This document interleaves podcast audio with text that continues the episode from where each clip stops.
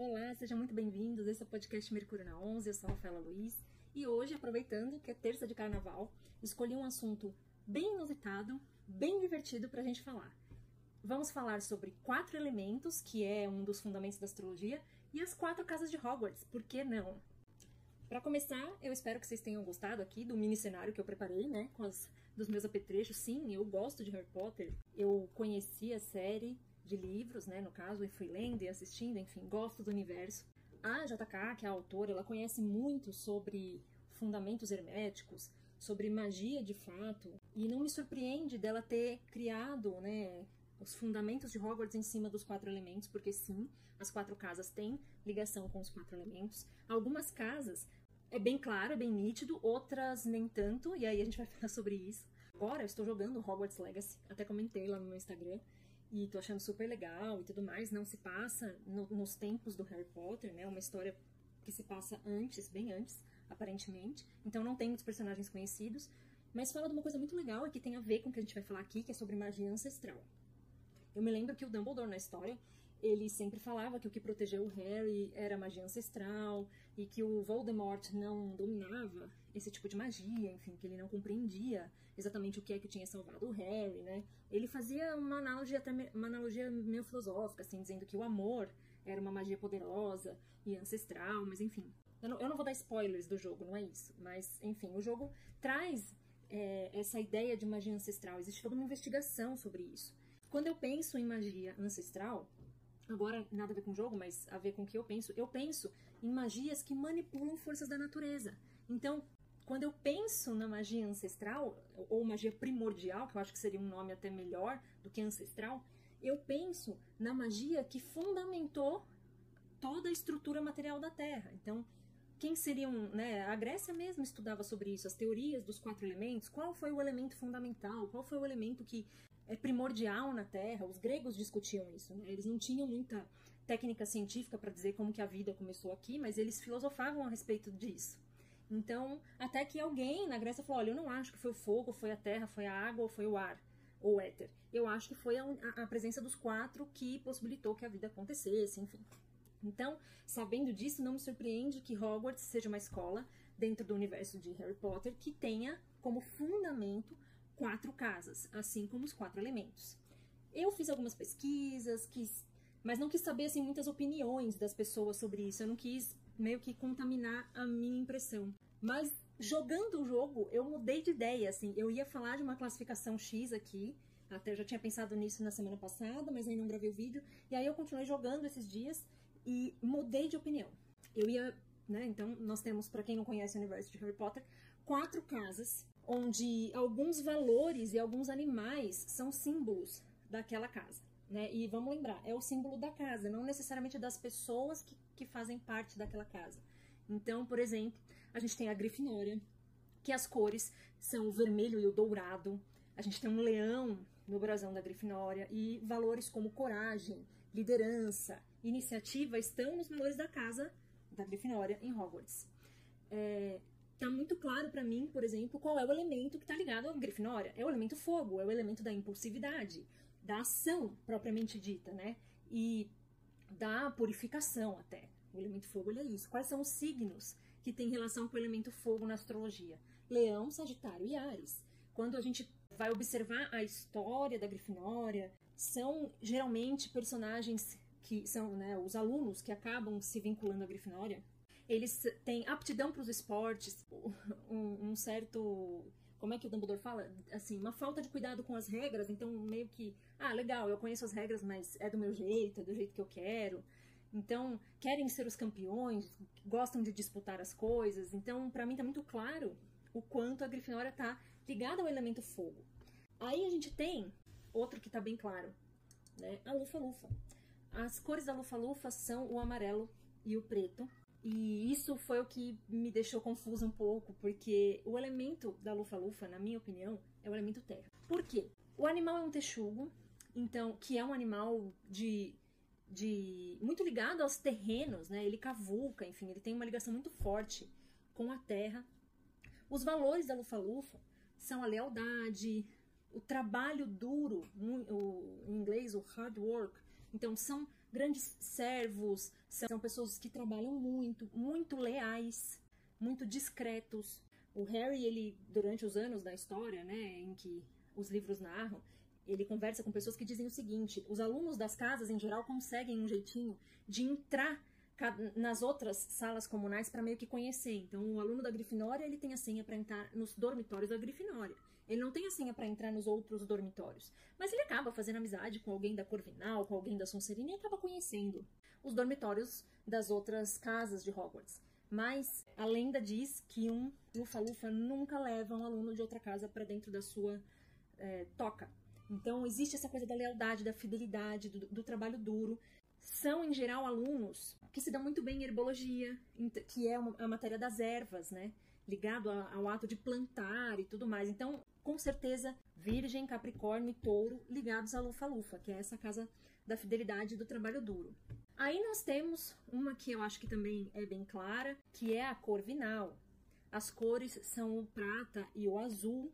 O símbolo é um corvo. Em inglês, o nome é Ravenclaw, que é. Raven é corvo. Eu, por muito tempo, achei que era uma águia. A pessoa aqui não presta atenção, mas é isso aí, gente. Ainda que fosse uma águia. É um animal que voa. Elemento ar. São os alunos mais inteligentes, sagaz, sagazes, perspicazes, rápidos, tiram as melhores notas. Na parte teórica, são os, os grandes crânios, os, as grandes inteligências de Hogwarts. Tá ligado ao plano mental, tá ligado com os signos de ar e o elemento ar: Aquário, Libra e Gêmeos. Curiosamente, o objeto de poder da casa da Corvinal era um diadema, ou seja, uma coroa, né? Da Grifinória eu não falei, era uma espada. Da Lufa-Lufa eu acho que eu não sei, para falar a verdade, o que que era. Mas da, da Grifinória eu sei, é uma espada. Então você vê que eles têm essa coisa do, da combatividade, da luta, né? No caso da Corvinal, não é um, uma tiara. Então essa coisa de privilegiar a mente, de serem muito racionais, totalmente plano mental. É, é a coisa da inteligência, dos estudos, né? Se debruçar sobre os estudos, enfim. É, inclusive um, um certo um, certo desprezo pela parte emocional também, né? Eu sempre gosto de lembrar quando os fundadores de Hogwarts, porque cada casa de Hogwarts teve um fundador e as casas levam os sobrenomes desses fundadores, né? E houve um deles que queria limitar o acesso de Hogwarts apenas a o que eles chamam na história de bruxos sangue puro, bruxos de famílias 100% bruxas. E outros fundadores discordaram, mas teve alguém que concordou com esse bruxo e foi a Rowena Corvinal. Né? Eu acho que isso, na minha opinião, mancha um pouco a história da Corvinal, porque ela julgou racionalmente que aquilo era melhor, e aí elevar o padrão da escola. Então tem essa desconexão com o emocional um pouco, que eu acho que é bem do, do característico do elemento ar e dos signos de ar. E aí, por último, a casa de Hogwarts que eu acho que tem menos a ver com o elemento que ela representa. E ao mesmo tempo tem a ver. A Sonserina, sim, meus queridos, a Sonserina ela está ligada ao elemento água. Eu, a princípio, queria ligar a Lufa-Lufa ao elemento água e a Sonserina ao elemento terra. Porque tem a questão da ambição, e eu acho que os signos de terra têm essa ideia de foco no trabalho, né? Quem eu sou é muito daquilo que eu produzo. E só que o fato do, dos lufanos terem essa ligação com a herbologia e com a terra, o fato do animal ser um texugo, o fato deles terem essa coisa da lealdade do trabalho duro como lemas, me fez desistir e vincular ao elemento terra. E aí eu comecei a refletir no que, que a Sonserina poderia ter a ver com o elemento emocional, né, com o elemento água, com os signos de escorpião, câncer e peixes, né?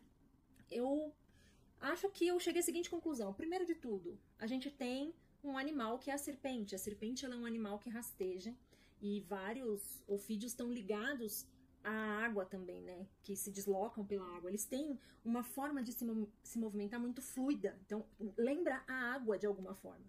E eu sempre quando falo de escorpião, especialmente, né, eu sempre lembro, gente, a gente não pode esquecer que ele é um signo de água também, né? E apesar de ser um signo que às vezes é ligado à vingança, não sei o quê, né, aos, darks da vida, isso tudo não deixa de estar ligado às emoções, né? Então, eu acho que na Sonserina a gente vai ver as emoções à tona, uma intensidade sendo aplicada. O que, que essa intensidade significa? Que se a sua inclinação é para o bem, você vai ser muito bom. Tanto que o Chapéu Seletor, sempre que ele fala da Sonserina, ele fala que grandes bruxos estão na Sonserina. Porque, em geral, a emoção vai estar envolvida em tudo. Seja pro bem ou seja pro mal. Então há muita intensidade. E para quem gosta de magia, sabe que intenção é a verdadeira magia. E se o seu coração está aplicado naquilo, de fato, a magia é poderosa, né? O mesmo vale para a Grifinória. A gente vê que os bruxos mais poderosos em geral estão na Grifinória ou na Sonserina, eles se destacam. Por quê? Porque o fogo também tem essa intensidade, o elemento fogo, né? Então, há muita intensidade na, na, magia sendo produzida ali, em geral, pelos alunos daquelas casas. Talvez mais intensidade do que nos Lufanos ou no Corvinal, que acabam se dedicando de forma mais contida, mais moderada. A Sonserina, então, ela tem essa coisa da ambição. E, e sabe que é legal, assim, pensar, por exemplo, né, essa, os sentimentos menos nobres, né, que a gente pode chamar assim, o ciúme, a vingança, essas coisas todas estão muito presentes ali na, na, naquilo que a gente acaba vendo a respeito da Sonserina, na história do Harry, na história, enfim, nas histórias paralelas que já surgiram, né? Os crimes de Grindelwald, por aí vai, Animais Fantásticos. É, e eu acho que a gente às vezes se esquece também de algumas coisas. Por exemplo, o mito grego que dá origem ao signo de Câncer é um mito que envolve inveja, traição, né? A, a história do caranguejo toda como ela surgiu, é um mito de, de Reia, né? tem a ver com os titãs, a ideia mais primordial dos deuses gregos, né? antes do Olimpo, antes da, do surgimento de Zeus. Então tinha uma coisa ali muito forte de ciúme, né?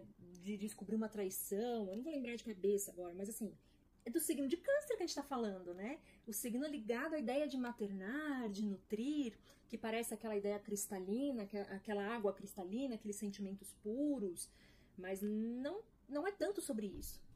Né? Quando a gente pensa no elemento água, inclusive a gente pensa nesse elemento purificador também. E aí você pode ligar isso à ideia do Sonserina, né? ter sido Salazar Sonserina, ter sido o fundador que não queria os mestiços dentro da casa.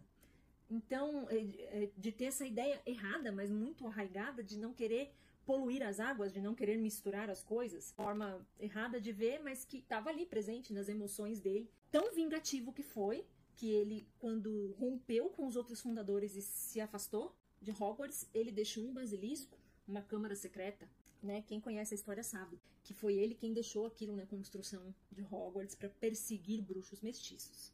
Então, você vê, ele não teve a vontade dele atendida, mas ele deixou uma semente lá. Boa ou má, há uma intensidade nisso e não há nada racional nisso, nem de trabalho, de conquista é puramente coração.